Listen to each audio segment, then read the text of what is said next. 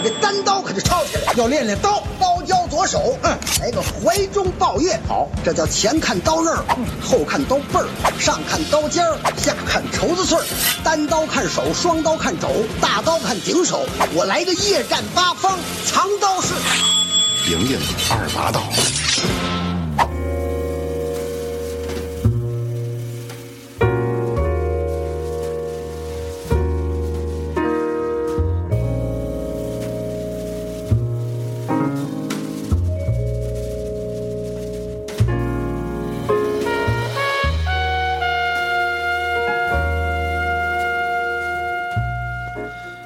听众朋友们，大家好，这里是闲班电台，我是小明。那么今天这期节目呢，由我一个人来为大家主持。那么在这期节目里面呢，我们继续来分享一些和我非常喜欢的一个类型电影，叫做黑色电影。啊，这里面的一些历史上的一些有趣的故事，一些有意思的知识和一些音乐的分享。那么大家现在听到的音乐呢，依然是我在上一次。第一期关于黑色电影的节目里面介绍过的那款关于黑色电影的游戏叫做《黑色洛城》，大家再回顾一下。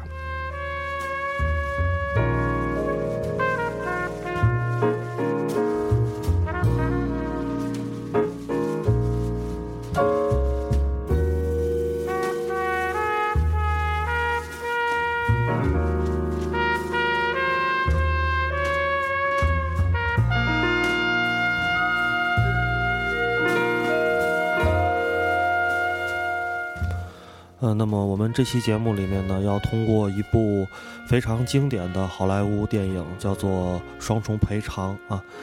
这部电影来引入我们黑色电影的主题。那实际上呢，在《双重赔偿》这部电影在拍摄出来之前呢，已经是有很多的黑色电影相继问世。那么或者是相同类型的电影，那么我们却将《双重赔偿》作为一个最典型的黑色电影的案例，实际上是有它，呃非常重要的一些呃原因的啊。那我们知道呢，实际上很多好莱坞在四五十年代那个时候非常有名的一些呃导演，实际上他们都是外国人。那么很多呢都是德国人，像我们非常熟悉的大导演弗里茨朗，那么以及像我们这一部。关于双重赔偿啊，这部电影的导演比利怀尔德，他是一个犹太人。那么，同时他也是从德国移民到美国的这样一个移民导演。那么，以及我们非常非常熟悉的阿尔弗莱德希区柯克导演，实际上他是英国人。那么，也是在呃英国啊拍片出名之后，后来才到了好莱坞，在好莱坞执导了一系列非常著名的电影。所以我们可以看到在。战后，那么美国电影的兴起实际上是伴随着这些啊移民啊这些移民导演的一些他们的进入美国，他们带来了一些全新的电影思想，一些全新的电影拍摄思路，那么从而使得美国电影又焕发了新的活力和新的方式。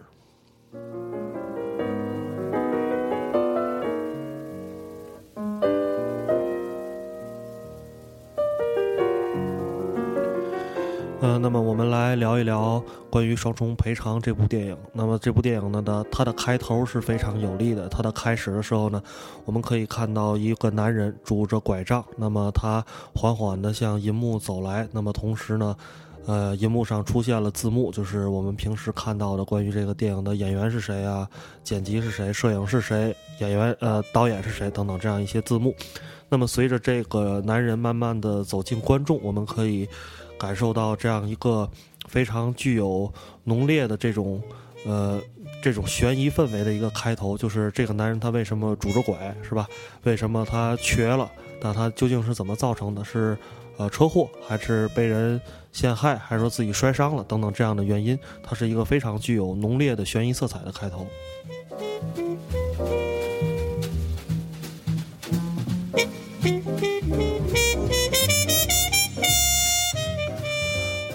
那么在开头过后呢，我们看到一个男人受伤。那当然，这个这个受伤的男人并不是一开始，呃，片头里面出现的那个拄着双拐的男人，而是另外一个人。那么他，呃，受伤，应该是受了枪伤，应该是生命奄奄一息。那么他进到了一间呃公司里面，在这个公司里面呢，他找到了自己的办公桌，在办公桌前面坐下，打开这个自己的录音机，然后用话筒，然后对着录音机来说话，来讲述他经历的一个奇怪的一个故事。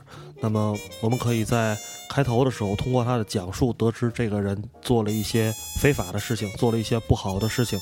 那么这个事情呢，目前让他濒临生命的终结，濒临一些厄运，濒临一些呃不好的事情。那么所以呢，这种开头后来被很多黑色电影来应用。所以我们在呃《双重赔偿》这部电影问世的时候，将它将它呃描述为一个非常经典的。黑色电影的开始。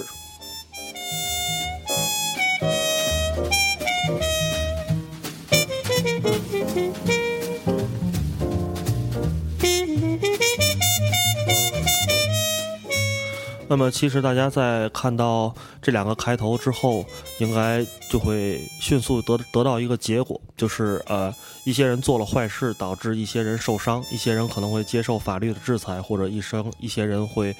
接受这种生命的死亡啊、离去等等这样一些非常不好的命运，那么这样的黑色电影的开头呢，和我们以前所看到的那些美国电影，或者是我们看到的一些老电影的开头，实际上是背道而驰的。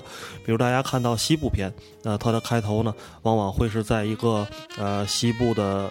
一个沙漠里，或者是一个农场里面，那么小孩在跑，那么牛仔骑着马，大家非常开心。那么可能会出现一些不好的事情，但是往往开头会是阳光的。那么在结尾，一切事情、一切风暴过去之后，啊，那么这个世界又是非常美好的、非常平静的这样一个开头。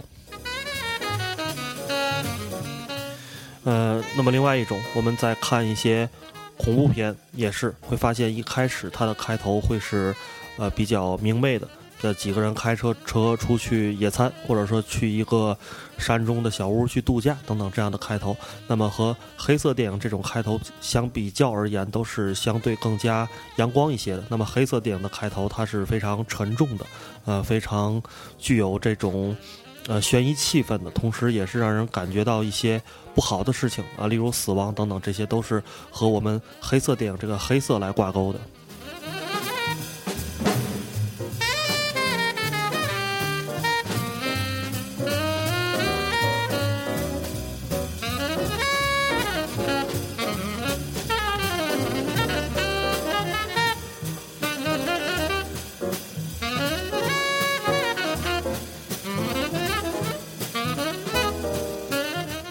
么为什么会有这样的开头呢？我们有一段这样的文献来为大家说一下。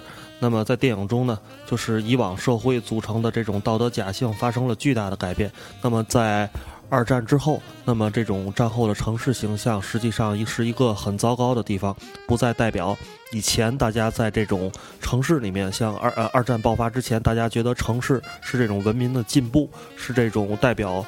呃，技术先进的未来，那么大家会觉得是城市是这样一个印象。那么二战之后呢，实际上城市已经发生了翻天覆地的变化，已经不再是这些中产阶级居住的首选。那么很多中产阶级已经从城市撤向郊区。那么现代主义的理想随着二战的结束，其实已经破灭了。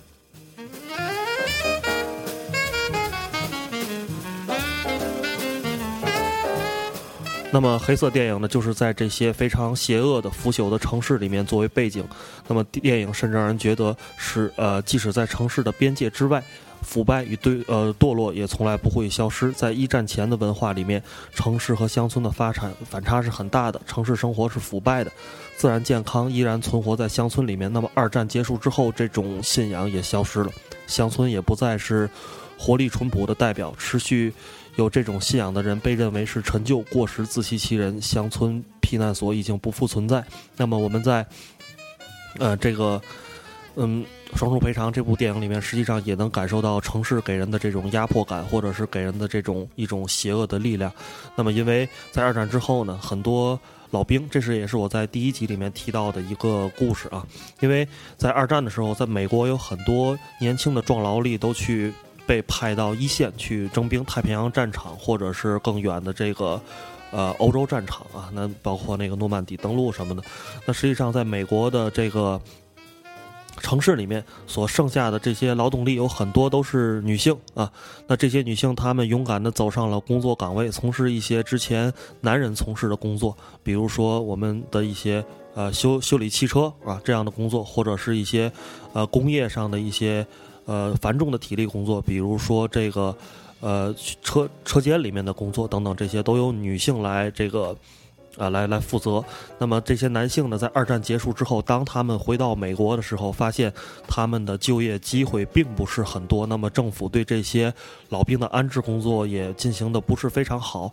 呃，很多男性发现他们能够从事的工作已经被女性所从事，那他们的就业受到了很大的压力。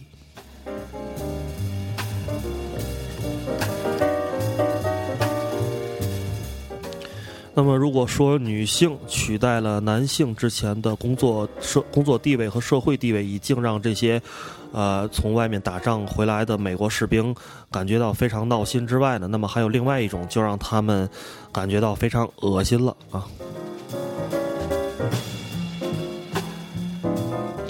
那么，这种恶心就是在他们之前离开美国去到战场上打仗的时候，有一些男士他们并没有离开美国。那么这些人呢？有一些是因为身体孱弱的，有一些呢是因为身体有残疾的。那么有些人有各种的原因，比如说，啊，因为可能一些，呃，他是之前是一个恶棍，那么他的品性不太好，他的品德不太好，等等等等这些原因，这些人并没有被派到一线的战场去打仗。那么当这些老兵回到美国之后呢，发现这些人已经发了横财。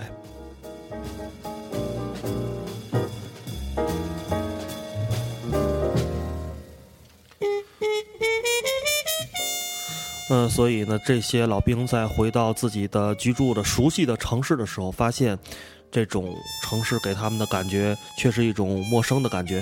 那么他们当他们的心里当然会觉得不爽。那他们之前非常熟悉的城市也给了他们一个没有安全感。那么甚至有一些罪恶，有一些腐败的感觉啊。那么我们在这个时候来欣赏一首歌，来自呃二三十年代非常著名的歌剧呃呃。男星啊，叫做弗兰克·辛纳屈啊，他的一首歌叫做《Stran 呃 Strangers in the Night》，就是夜里的陌生人。那么这首歌呢，实际上很好的诠释了一些呃这些男人的心情啊。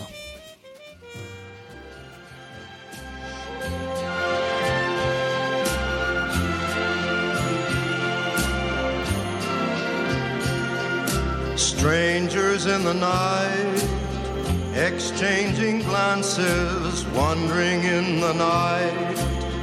What were the chances we'd be sharing love before the night was through? Something in your eyes was so inviting, something in your smile was so exciting. Something in my heart told me I must have you. Strangers in the night, two lonely people, we were strangers in the night. Up to the moment when we said our first hello, little did we know Love was just a glance away, a warm embracing dance away. And ever since that night, we've been together, lovers at first sight. In love forever, it turned out so right for strangers in the night.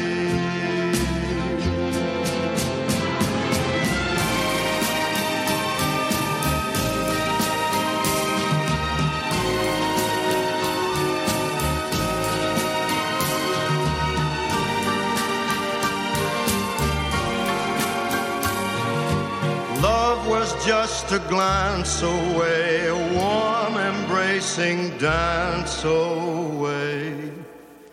Ever since that night, we've been together, lovers at first sight. In love forever, it turned out so right. For strangers in 那大家刚刚听到的这首歌曲是弗兰克·辛纳曲演唱的《Strangers in the Night》。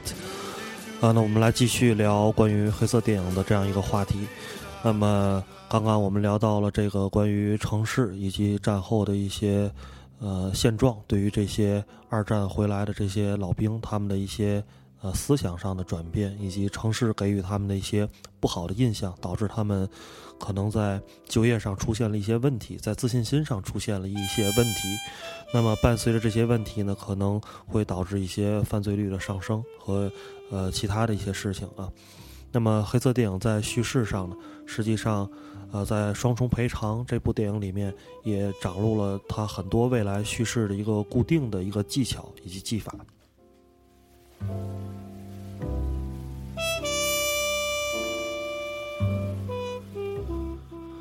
呃，那么在《双重赔偿》这部电影里面呢，在开头的时候，大家就已经得到了这个事情的答案。就是我先来说一下，我们以往在看到的比较典型的这种侦探小说或者是侦探悬疑类型的电影里面的一些结构，就是大家可能一开始会看到某个人死了啊，某个人被杀了，或者是一个什么样类型的案件。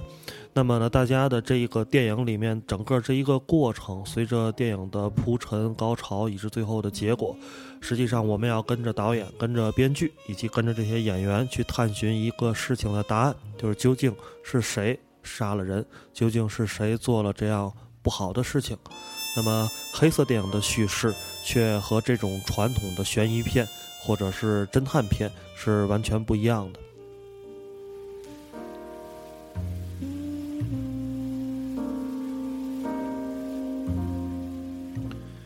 呃，那么，呃，黑色电影的开始，我们就已经知道了，呃，某个人他杀了人，或者某一个人他做了坏事。那么，后面实际上我们要这整个电影探讨的是这个人如何去走向罪恶，如何去做出杀人，就是他为什么要去杀人等等这样一个呃故事的技巧。所以呢，这样一个简单的呃叙事手法的一个转变，那么就和以前的。叙事有了很大的差别。那么我们之前呢，可能在看故事、看电影的时候，我们的目光是聚焦在事件本身上的啊，也就是说，呃，事件它。我们关注的是它的开始、它的经过、它的结果。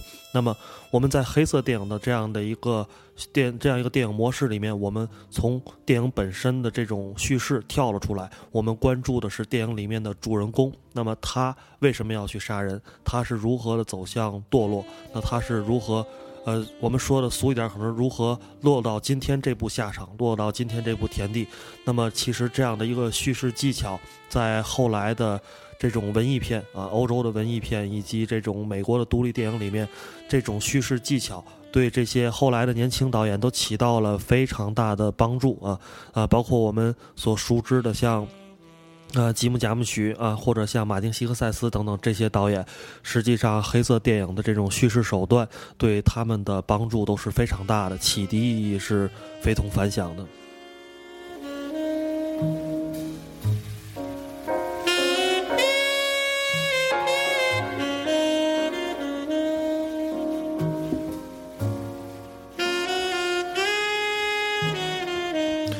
呃，那么另外一个就是，呃，促使这种叙事手法诞生的是因为，呃，战后的美国普遍存在着一种心理。那么实际上，这种心理在当今我们所生活的中国也是普遍存在的，啊，就是一种啊小报读者、花边新闻读者的这样一个心理。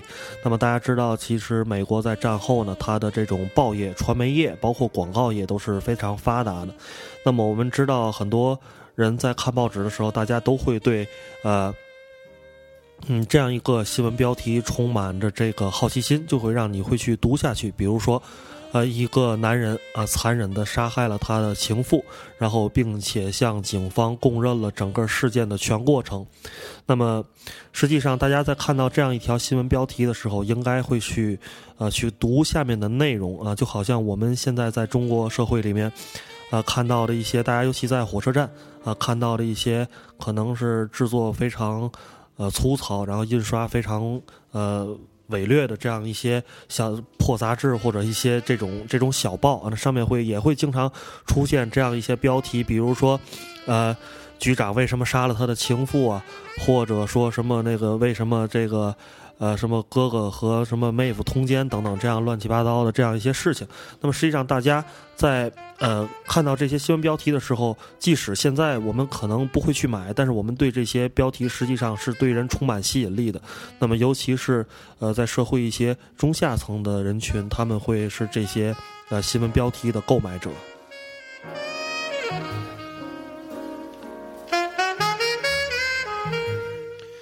嗯，那么其实刚刚呢，我在准备这期节目的时候，也搜了一下微博，那么看了一下这种明星的这种真实存在的，而不是说瞎编的这种新闻，他们究竟有多大的吸引力？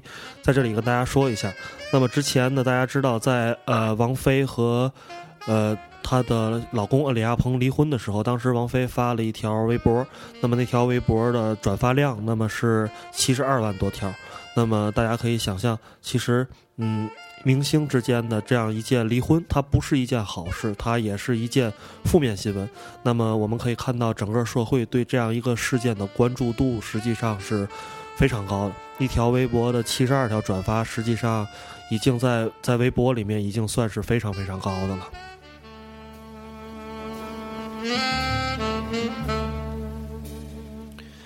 好，我们话题不要扯太远，我们还是来围绕着黑色电影来谈。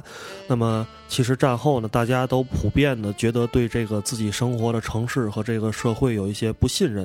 那么，尤其是美国这样一个开放的国家。那么先进的社会制度以及先进的这种传媒手段，大家都希望能够在报纸上、能够在杂志上读到一些非常刺激的标题。那么像我之前呃最一开始提到的，比如说一个男人为什么杀了他的情妇，后来他又向警方交代了整个犯罪的全过程。对于这些美国的家庭主妇或者这些失业者来讲，这是一个。啊，非常值得一读的新闻，所以黑色电影恰恰是迎合了当时社会上的这种普遍的中年以及青年人他们的这种需求和口味。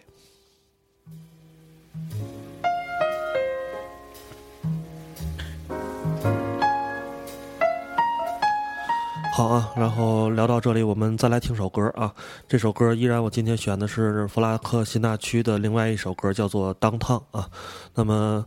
我们听完这首歌，再继续来聊黑色电影的一些有趣的故事。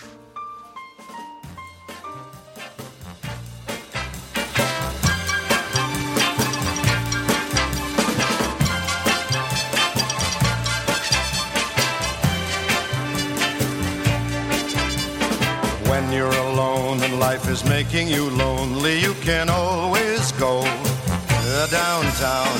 When you've got worries, all the noise and the hurry seems to help, I know. Downtown. Listen to the music of the traffic in the city. Linger on the sidewalk where the neon signs are pretty. How can you lose? The lights are much brighter there. You can forget all your troubles, forget all your cares. So go downtown. Things will be great when you're downtown no finer place for sure. Downtown, everything's waiting for you. Downtown, downtown.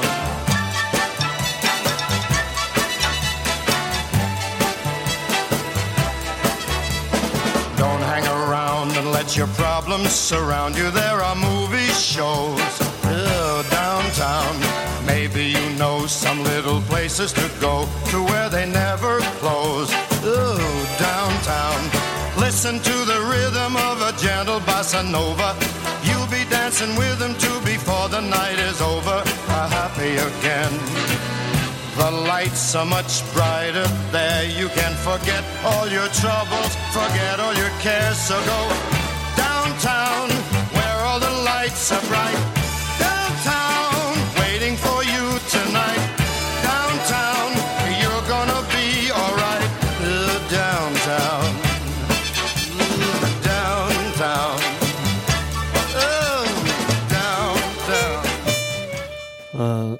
回来啊。呃，刚才我们听到的是来自弗兰克希腊区的另外一首歌，叫做《Downtown》，呃，非常非常好听的一首歌啊。那么我们继续来聊黑色电影。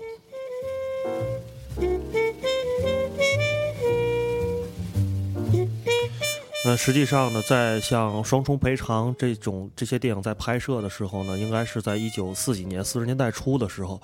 那么，实际在黑呃在好莱坞大的制片体系下呢，当时这些电影的拍摄呢，虽然在拍出来之后，它的票房啊是不错的啊，可以以相对低廉的这种呃价格去拍，那么又可以收回来不错的票房，实际上在是非常受美国的观众欢迎的。但是，导演在拍片的时候，实际上会遇到一些问题的。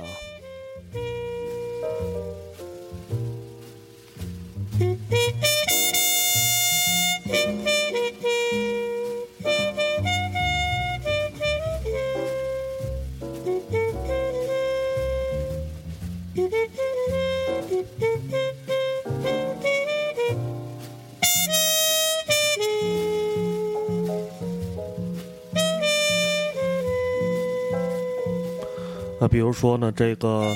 双重赔偿的导演比利怀尔德就曾经讲过一段有趣的故事啊，就是在双重赔偿选择演员时遇到的困难。那么大家都知道呢，啊，一些正面的演员形象就是一些我们所谓的大明星，那么他们一般是不太屑于去演这种黑暗的堕落的角色的啊，比如说。我们可以想象一下，呃，像刘德华或者像金城武这样的帅气的男士，那么他们在二十多岁、三十多岁非常年轻、正值，呃，这种演艺高峰期的时候，你让他们去饰演一个，比如说背叛了家庭，那么和某个女人去私奔，那么最后亲手杀害了自己的妻子这样一个角色，对于他们来讲是非常难以接受的啊。因为他们认为，呃，这样一个角色在他们的演艺生涯里面并不是一个正面的、美好的角色。那么可能，呃，像黄秋生或者是像这个吴镇宇这样的，呃，男星，那有可能会在看到这样的剧本的时候，呃，觉得这样一个角色，呃，自己可以去演，因为他们本身的饰演的一些角色都是相对呃中性的，甚至是一些反面角色。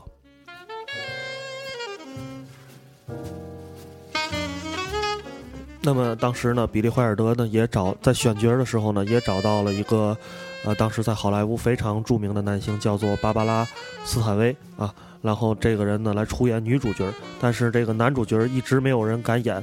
那么派拉蒙的男演员都担心自己跟这种电影搭上关系会毁了自己的明星形象。那么后来呢，比利怀尔德找到了这个乔治·拉夫特，那么实际也是当时好莱坞非常著名、非常当红的一位男星。那么拉夫特来到了比利怀尔德的这个办公室里面啊，那么要求比利怀尔德呢来给他讲一讲剧本。那么比利怀尔德实际上，呃，也是有一些技巧的啊。那跟他说就是说，呃，这个电影未来一定会很卖座。先跟他说了很多。正面的一些事情，那比如这个男性非常有魅力，那么和他合作的女演员也非常棒，啊，等等这些，让这个乔治拉夫特呢，呃，可以答应他的演出。那么乔治拉夫特呢，表现出了非常浓厚的兴趣。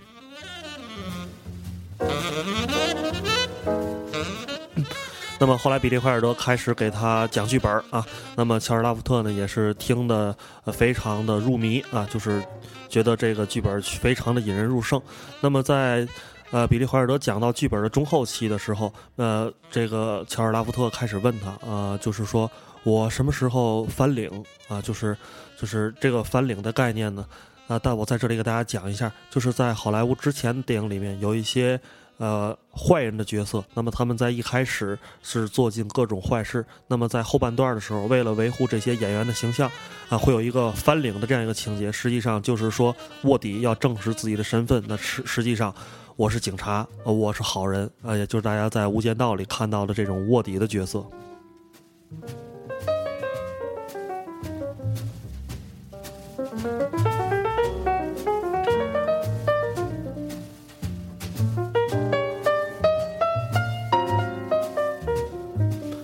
那么，当乔治·拉夫特的时候问他，问乔治·拉夫特问这个比利·怀尔德翻领在什么时间？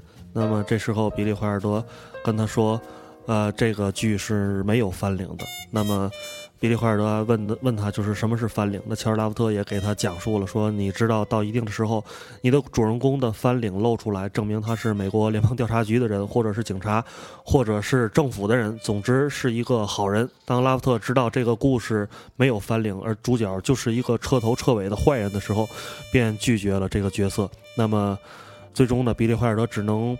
呃，说服了另外一个这个演员啊，叫做弗莱迪麦克莫瑞啊，这样一个演员去饰演饰演这样一个角色。那么后来，呃，当这个，那当这个这个呃电影上映之后呢，这个乔治拉夫特看到这部电影获得了极大的成功之后呢，实际上也是非常后悔不已的。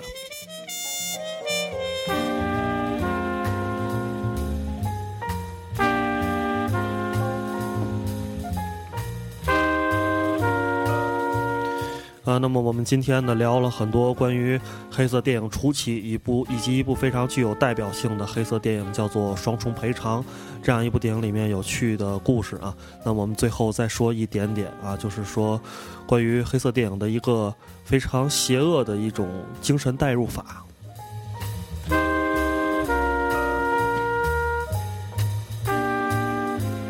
啊，我们先接着聊一聊这个《双重赔偿》这部剧的情节。实际上，大家在听到我刚从刚才的一些呃谈话的时候，应该也猜到这部电影的情节了。实际上，就是一个保险员啊，那他上门上一个美国的中产阶级家庭里面来推销保险。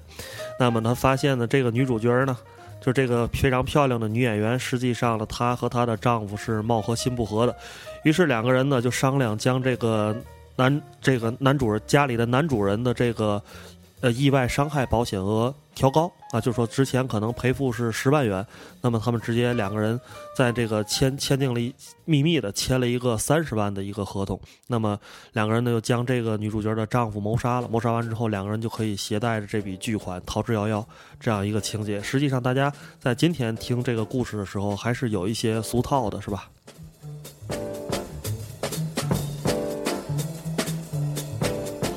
那么，在当时的好莱坞社会呢，乃至其实，在今天的中国社会，如果这样一部电影、这样一个故事上映的时候，大家都会觉得，呃，与一些这个社会的道德伦理上，呃，是有一些违背的，因为这毕竟不是一个好的故事啊。那么，实际上，当时在这个当时这个社会里边，导演拍摄这样一个剧的时候，实际上有了，呃，有有了一些技巧啊，比如说，呃，这两个人在谋杀完他们的。女主人公的丈夫之后，两个人开着车想要逃跑。那么这个时候呢，两个人在发动这个汽车的时候，发现汽车打不着火了，就是说汽车走不了了。那么他们很有可能会被巡逻的警察看见他们的这个，看见他们之后，他们有没有了不在场证明，就很容易被抓到啊。那么在这个时候呢，我当时个人来看这部电影的时候，实际上是也是很揪心的。就大家在欣赏这部电影的时候，实际上也都会有这样一个心情，就是觉得。呃，替男替这个男主人公和女主人公着急，希望他们的汽车能够发动着，两个人能够逃跑。那么实际上，在这个时候，我们已经被导演带入了情节。那么我们实际上在盼望着一个犯罪，盼望着一个罪恶的事情能够成功。那么我们实际上是在同情魔鬼。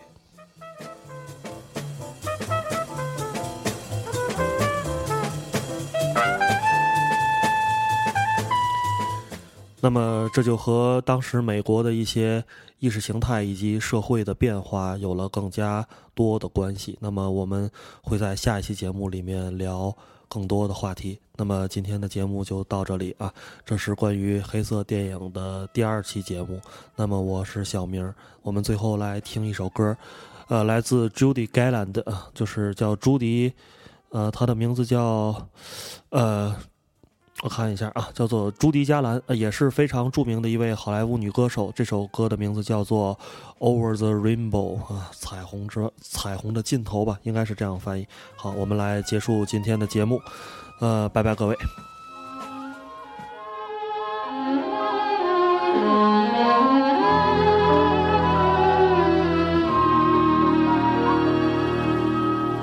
Some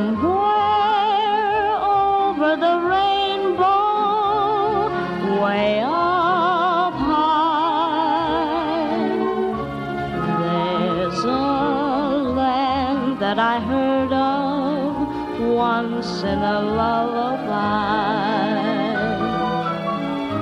Somewhere over the rainbow, skies are blue, and the dreams that you dare